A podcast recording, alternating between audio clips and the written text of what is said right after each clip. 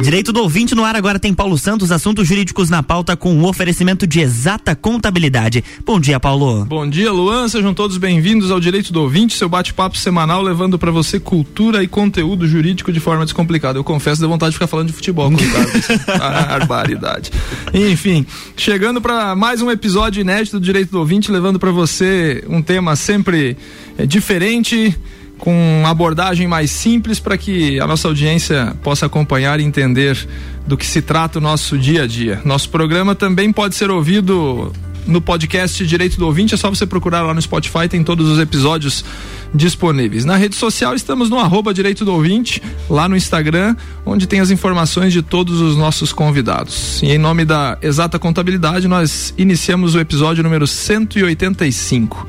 Convidado do dia de hoje, meu colega advogado Vitor Hugo de Mello. Vitor, seja bem-vindo ao Direito do Ouvinte. Muito obrigado pela sua presença aqui no dia de hoje. Bom dia, Paulo. Bom dia aos nossos queridos ouvintes da Rádio RC7. É sempre um privilégio estar aqui podendo debater com um amigo, trazendo aí essas questões de direito que são bastante costumeiras no nosso dia a dia. É isso aí. Muito obrigado, Vitor. É, hoje fazer um registro na divulgação, estava junto aqui é, a professora a professora Aline, né? O Vitor também é professor da Uniplac e por, um, por motivo de força maior ela não pôde se fazer presente, então a gente registra aqui o agradecimento também que, que se estende, esse programa também faz parte dela aqui da, da, da nossa organização do, do, do, do programa. Vitor, você esteve aqui falando do teu livro, né? Do artigo do livro, né? Faz tempo já, né? Acho que nem é, era aqui nesse estúdio ainda, era isso, lá no Coral ainda, isso, né? Isso, isso mesmo, Paulo. A gente acabou falando de um artigo científico que inclusive a professora Aline, aliás, um forte abraço para ela, é, ela também participou desse, desse nosso artigo científico que falava sobre o direito real de habitação, certo. que também tem, né? Tem a ver com o tema de hoje, né? O tema de hoje do é. direito sucessório. Né, nós vamos falar um pouquinho sobre inventário. Eu já, já fiz um episódio sobre inventário bem mais,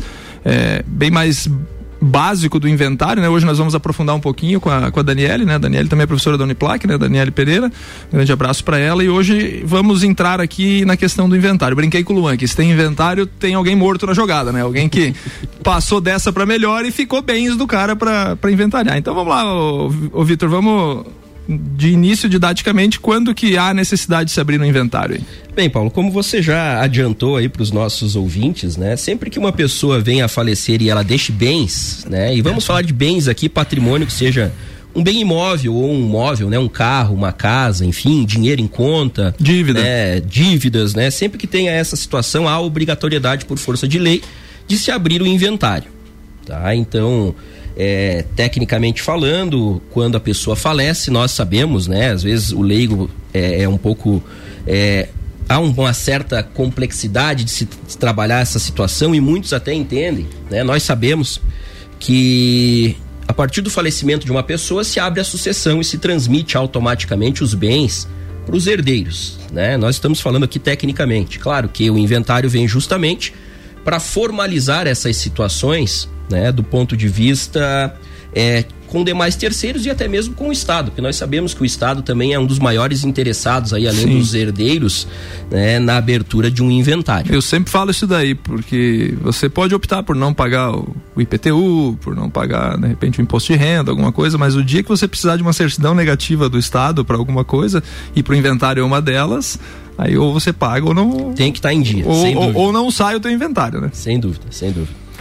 Vitor, e existem mais de um tipo, existem mais de um tipo de inventário. Hoje nós temos mais de uma modalidade de inventário, né? Uma, uma inovação legislativa não muito antiga, né? Até de certa forma recente, 2000, sim, sim. 2015, se não me engano, Isso. Que, que modificou. Antigamente era tudo no fórum com o juiz, né? E, e hoje nós temos a possibilidade do extrajudicial, né? Isso, Paulo. É, como, como você bem, bem falou agora aqui para nós, é, realmente essa mudança legislativa ela foi bastante significativa e ela já vem é, antes mesmo de 2015, Paulo, ela já vinha com, com a vigência do Código de Processo Civil de, dois, de 73, perdão, e ela veio só a se firmar agora com o CPC de 2015. Então nós temos efetivamente a possibilidade de se ingressar com inventário na esfera judicial e na esfera extrajudicial. Né? Isso é previsto então na nossa legislação.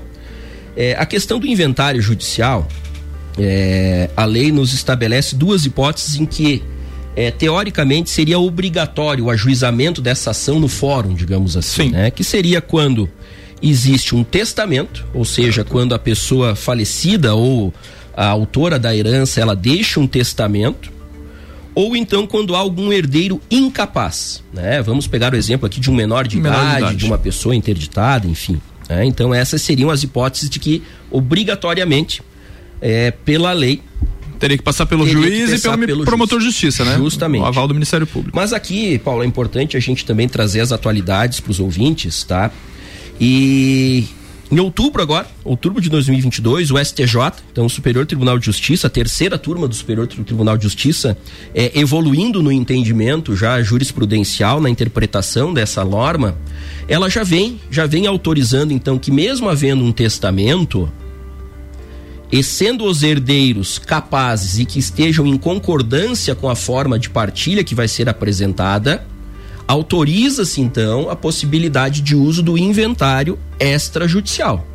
Então nós estamos caminhando com a evolução legislativa para essa desjudicialização das medidas, principalmente dessas medidas que a gente sabe que elas em tese, teriam um caráter não contencioso, ou seja, não Sim. haveria litigiosidade, não haveria briga entre os herdeiros para desafogar o judiciário. desafogar propriamente o judiciário. Ô Vitor, e tem alguma questão na, na decisão aí sobre inventar, é, inventário, sobre testamentos cerrados, por exemplo, aquele testamento que não se sabe o teor é, antes a, da abertura? A princípio, a princípio a norma ela é de caráter aberto, a interpretação teleológica que foi feita também pelo STJ, tá, Paulo, ela não traz essa especificidade. Sim. Então, a grande característica que veio com essa inovação uhum. da decisão decisão do Superior Tribunal de Justiça é justamente é, buscar esse afastamento do judiciário. Porque, Sim. de fato, com todo respeito, a gente sabe que é, quem trabalha no dia a dia uhum. forense. É, nós não, tra não trazemos uma interpretação somente daquilo que está escrito na norma, né? Então nós temos que é, também buscar é, resolver os conflitos Sim. da sociedade através de outras maneiras. De formas é, mais simples. Né? Justamente né? em virtude da celeridade é. até da própria economia, porque a gente sabe que fazer um inventário é caríssimo. É, e, e não podemos deixar de. Ainda vamos entrar ali na, na esfera do, do inventário extrajudicial, né? É imensamente mais rápido fazer na esfera extrajudicial o inventário do que na esfera judicial. Né? Sim, sim. Se você tiver com a documentação toda pronta, arrisco a dizer aí que a depender do tabelionato, em um, dois meses está pronto e o mesmo procedimento na esfera judicial às vezes não sai tão rápido. Né? É, sem dúvida. Isso é, é, é constatado, né? Sim, sim. Constatado sim. empiricamente. Essa é experiência aí, da prática, né? né? E, e, complementando então, Paulo, com a questão uhum. do inventário extrajudicial, né? Então a lei também ela é bastante simples e também esclarecedora, ou seja, se as partes estiverem, né,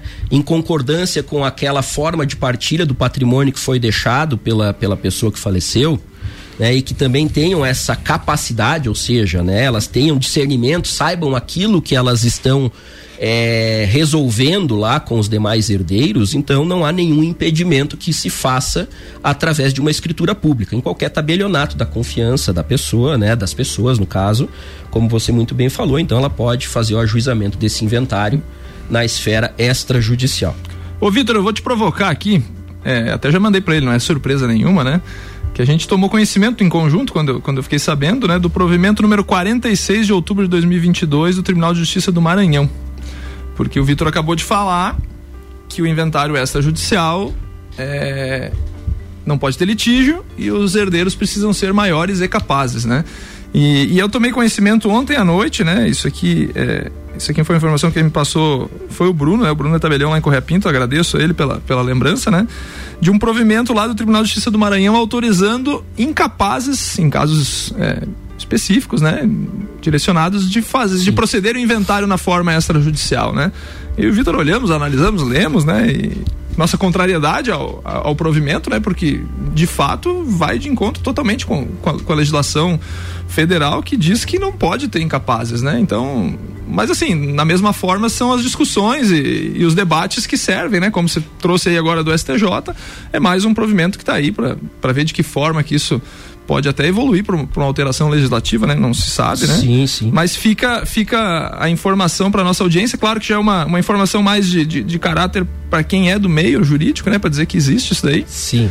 Fica, então tem essa, esse é. provimento isolado lá do Tribunal de Justiça do Estado do Maranhão, né? Que, que existe, né? É, e até é, é uma questão bem interessante da leitura desse, desse, dessa resolução que o Paulo mencionou agora, é, a gente vê que, que o presidente do tribunal lá do, do, do Maranhão, né, Paulo? Isso, isso, Tribunal de Justiça do Maranhão. É, ele condicionou essa possibilidade de inventário extrajudicial em se tratando justamente da incapacidade em virtude da menoridade da Isso. pessoa.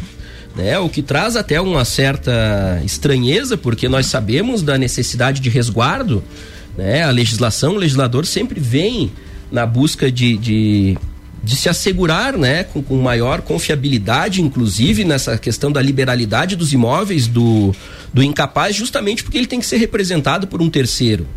E aí tem o papel do Ministério Público de fiscal Além- desses menores de idade, né? Além dessa, É. dessa hipótese, né, do dever legal aí, no meu ponto de vista, de nessas hipóteses o Ministério Público intervir. A, a gente até fazia. Apesar de que, apesar de que nessa, nessa, nessa situação da, da, da resolução até existe uma hipótese de Sim. intervenção do Ministério Sim, Público, sim, mas é uma situação totalmente atípica. É, mas, mas causa Né? estranheza, né? E, Sim, e a gente sempre. A gente até debateu fora do ar aqui num exemplo fictício, né? De um, imagina, de um menor com 15 anos de idade, né? Ou 14 anos de idade.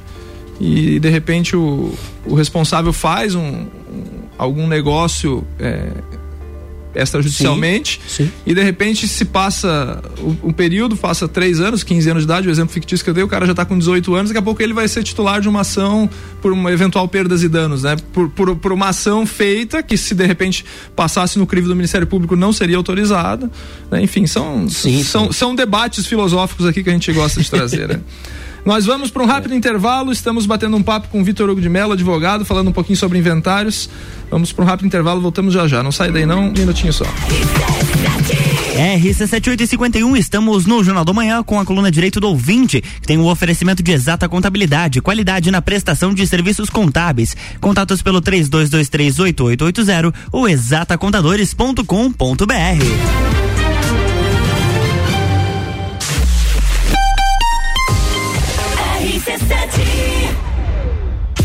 Jornal da Manhã. Oferecimento. Panificadora Miller tem café colonial e almoço. Aberta todos os dias, inclusive aos domingos. A mais completa da cidade. Concreta, soluções em construções. Faça diferente, faça sua obra com a gente. 30 19 0279. Cicobi, Crédito Serrana, Amora Moda Feminina, Havaianas Lages, Garden Shopping e ASP Softwares apresentam Open Summer RC7. 17 de dezembro, no Serrano Tênis Clube, a partir das 13 horas. Gazul, Café na cama eu gosto. Irie, Que bom faz bem, faz mais leve que a brisa. DJ Zabot. Álvaro Xavier, DJ Bola Andrade, DJ Dudu Machado. Open Bar de cerveja e Open Food de risotos na primeira hora. Patrocínio. Foco Imobiliária, Brava Brindes, Suplement Store e Ótica Santa Vista. Open Summer RC7. Exata Contabilidade. Atua no mercado há mais de 10 anos, atendendo empresas de serviços, comércio e indústria. Todos os tipos de tributação, simples nacional, lucro presumido e lucro real. A Exata Contabilidade realiza planejamentos tributários com segurança jurídica. Possui profissionais capacitados atendendo nos serviços fiscais, societário, trabalhista e previdenciário. Exata Contabilidade, na rua Frei Gabriel 538, no Centro Executivo José Mon, quarto andar. 3223 8880. Cucaria Lages, uma cafeteria especializada em cucas, doces e salgadas, com mais de 50 opções de sabores, além de outras opções no cardápio, sanduíches, strudel, pão de queijo, tortas e croissant, além de várias opções em cafés quentes e gelados. Tudo muito saboroso. O lugar foi inteiro repaginado e pensando no bem-estar e lazer dos nossos clientes. Aconchegante moderno, simplesmente lindo. Horário de funcionamento das 14 às 20h30. Rua Frei Rogério, 858, Centro. Esperamos você lá. Copa do Mundo na RC7. Patrocínio Alemão Automóveis. Compra, vende, troca, agencia. Chegou a hora de garantir seu ingresso para o Beer Serra Festival.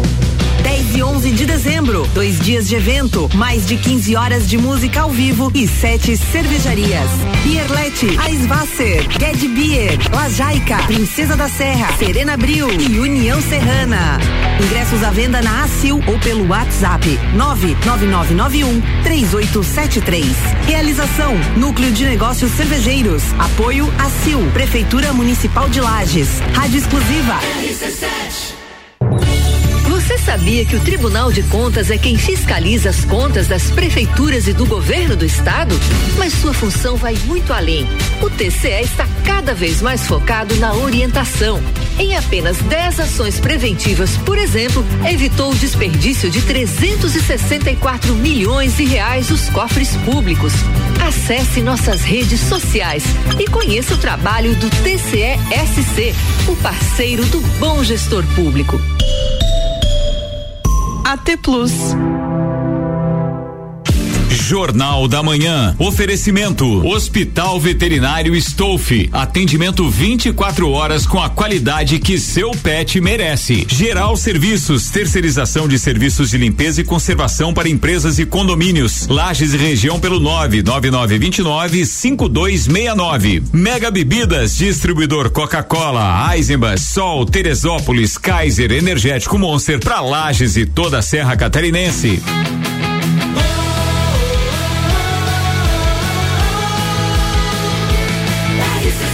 Número 1 um no seu rádio. Jornal da Manhã.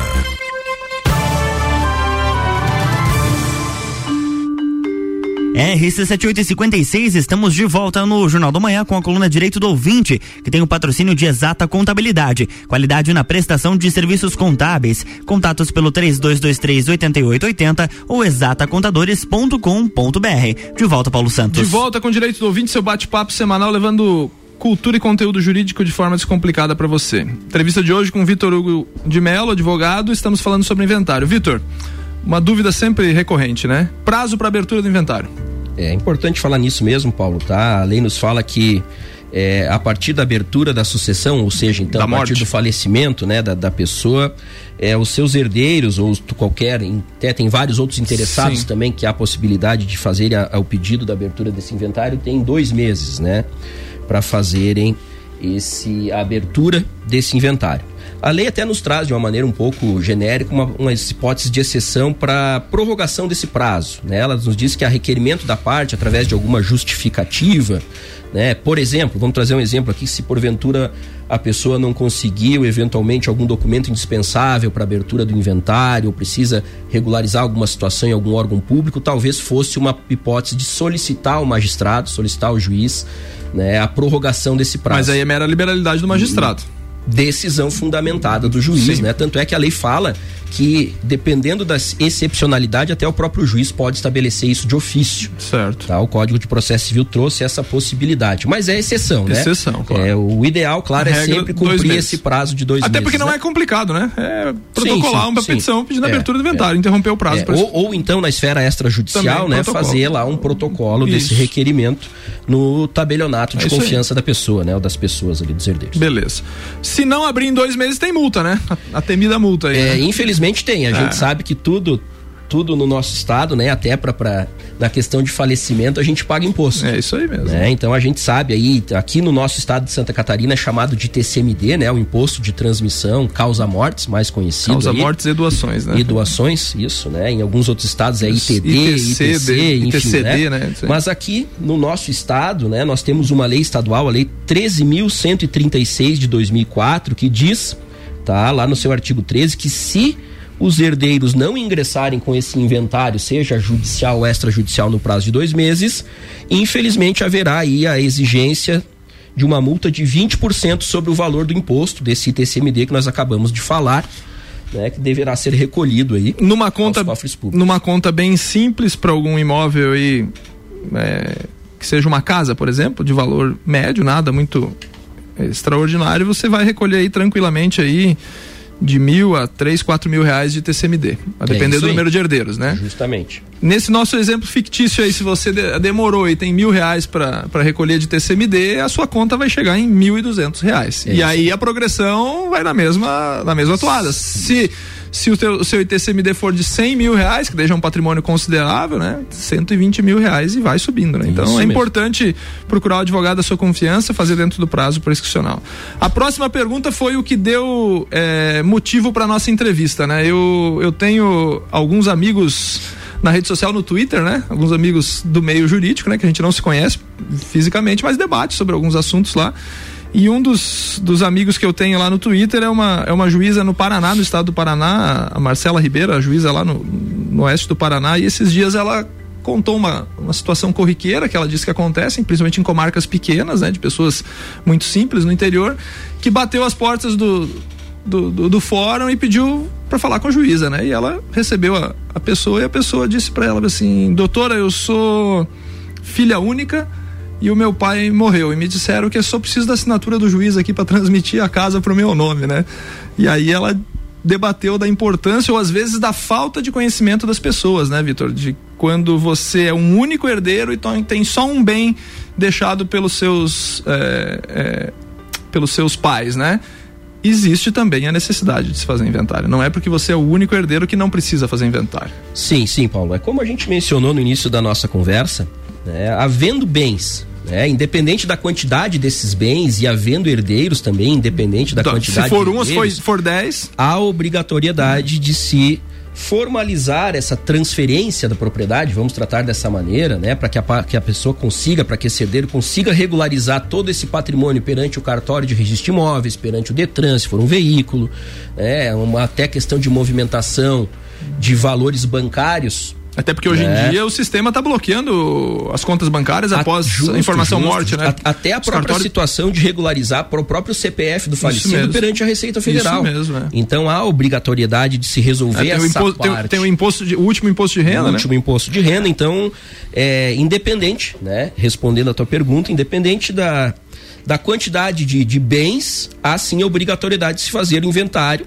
através da esfera judicial ou extrajudicial. Sim.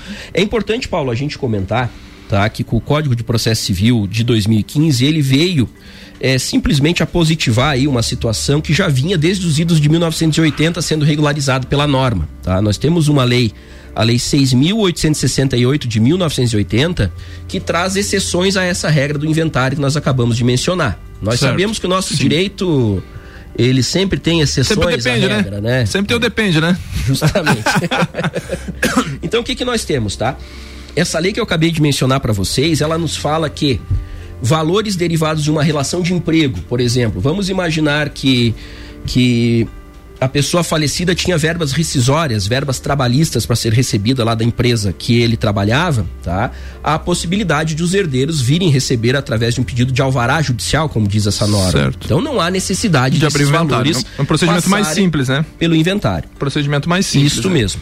É, outras hipóteses também que essa lei nos traz são valores referentes a fundo de garantia, né? Uhum. Contas individuais de fundo de garantia por tempo, de serviço e PIS-PASEP. Sim. Então, nessas hipóteses também aí a legislação flexibilizou essa questão da, da necessidade de se buscar a transferência desse patrimônio por inventário. Já transferi até veículo com, com, dessa forma. Até sim, conseguir transferência sim. de veículo também, né? Se tem só um carro, né? O patrimônio seja só um carro, fiz o alvará, transferi o veículo, uhum, né? Pra, uhum. E tinha escolher os herdeiros lá, quem, quem ficou e ficou isso aí também, né? É uma, é uma facilidade, é mais rápido, né? Bem mais rápido. Sim, né? sim.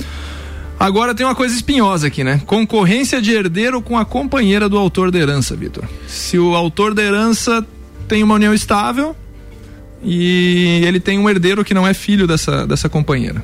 É, é, essa é uma situação que traz bastante polêmica nessa parte de direito sucessório, Paulo. E claro, não vamos aqui adentrar muito nas sim, questões sim, específicas sim, de uhum. é, qual é a quantidade, qual é o percentual de concorrência entre companheira e filho, né? Mas o que nós temos aqui especificamente é que é, existe sim a possibilidade de companheira, né? Aqui companheira, quando eu digo a, a, uma questão de uma união estável, quando você me perguntou, tá? Ela vai sim, desde que ela preenche alguns requisitos da lei, demonstrando ali regime de bens, de casamento, etc., né, que a lei estabelece lá no artigo 1829, essas hipóteses, ela vai concorrer sim. Né? Tá, muitas das vezes acontece de concorrer como meieira, ou seja, fruto da metade dos bens adquiridos na constância do relacionamento com essa pessoa que faleceu e também vai concorrer como herdeira, Sim. né? É, numa proporção, dependendo é, do regimento, do regime de bens dessa, desse relacionamento que ela teve com os demais, demais herdeiros, né? É, dessa pessoa falecida, independente se esse se esse herdeiro, ele esse filho no caso, né, seja com a pessoa ou de um outro relacionamento. Outro relacionamento é. Uma coisa que eu acho bem importante, Paulo, a gente comentar, quando a gente fala em união estável, tá? O, o código de o código de o Código Civil lá promulgado e vigente desde 2003, ele trouxe uma diferenciação com relação ao casamento e à união estável.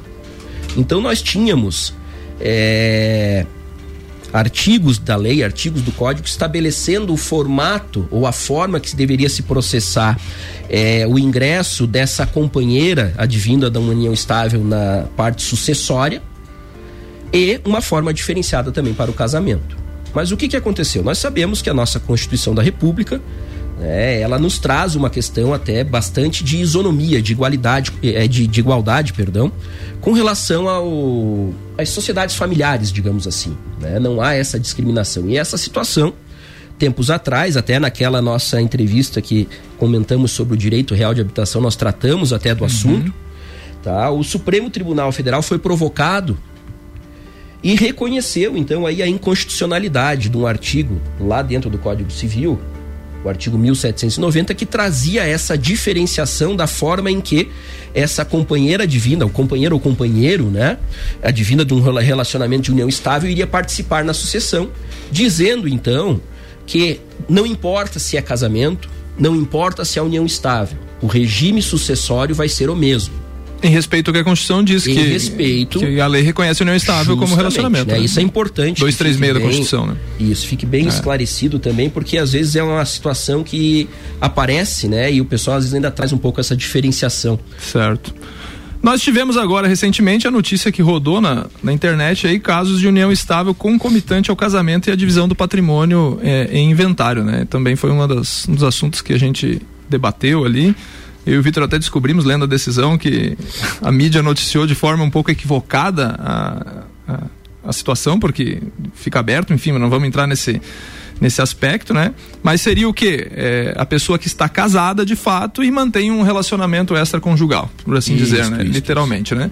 E, e depois na questão da divisão desse patrimônio, né, Vitor? É basicamente é, isso. Né? Isso, isso, Paulo. Assim, o que, o que aconteceu ali foi, foi também um dos motivos de a gente debater, né? Uhum. É, justamente o STJ. E, e, essa é uma situação que é importante já deixar bem esclarecido pro pessoal que o Superior Tribunal de Justiça há muito tempo vem decidindo dessa maneira. Isso não é uma coisa nova que acontece lá no STJ.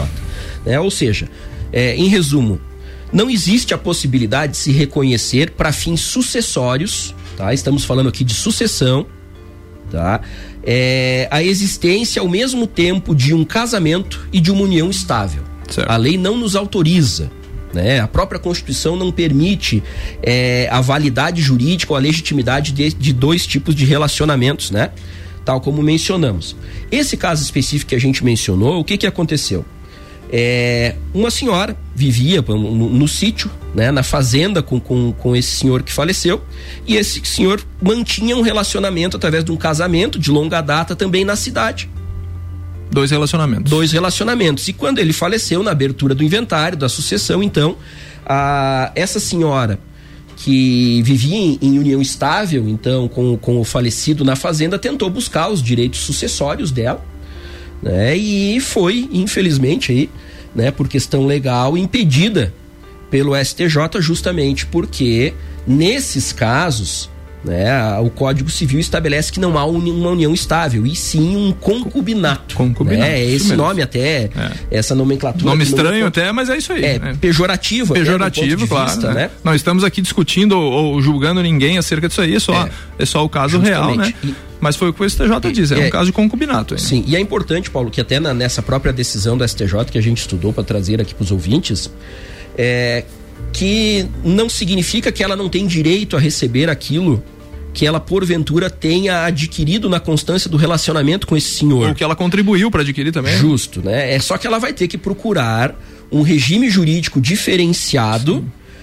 provando que ela participou, né, com, com a aquisição desse patrimônio para daí então, através de uma sentença, reconhecendo, declarando essa propriedade dela, ou o direito de perceber aquilo que ela porventura tenha participado nesse patrimônio. Seria uma situação semelhante a daí uma dissolução de uma sociedade empresarial irregular, vamos Sim. dizer assim, né? Uma sociedade Informa, fato, né? informal, né? né? É, basicamente isso. Não queremos, não, é, é só é só uma decisão recente, como o Vitor falou, que a gente, a gente não quer causar tumulto para lado nenhum aí, mas é a situação que acontece, né? Apesar de de de ser uma coisa corriqueiro, posso assim dizer, né? Que e, eventualmente existem situações Sim, sim. dessas nos dia, no dia a dia do nosso trabalho, de vez em quando aparece coisa assim desse, de- nesse sentido. É, não se está julgando ninguém aqui o que, que é certo, o que, que é errado, é só o que, o que o Poder Judiciário decide aqui, né? Vitor, foi um bate-papo agradável, foi muito legal aqui, algumas, algumas nuances sobre inventário. Faltou só te perguntar do cara que não tem herdeiros, que não tem herdeiros, que é sozinho, também precisa abrir um inventário o dia que esse, esse cara faltar, porque daí tem os outros eh, herdeiros que não sejam filhos, por assim dizer, né? Existem os ascendentes, os colaterais, enfim, uma regra gigante, né? Mas a regra que o Vitor falou aqui segue rígida, né? Faleceu, tem patrimônio, precisa de inventário para transmitir esse patrimônio. É Suas considerações finais, meu amigo. Um grande prazer mais uma vez receber você aqui no, no Direito do Ouvinte. Paulo, é, rapidamente, eu acho que é importante só deixar Diga aí, ouvinte, diga aí, não tem né, que nós, nós não, não acabamos não comentando aí em virtude do, do, do- do adiantado da hora, mas é a situação do pagamento do ITCMD também. Ah, é importantíssimo. É muito importante, porque como a gente está falando e falamos muito do STJ hoje, né, o STJ também agora decidiu, em virtude da própria inovação que o Código de Processo Civil nos trouxe, é, a possibilidade de se processar a partilha Sim.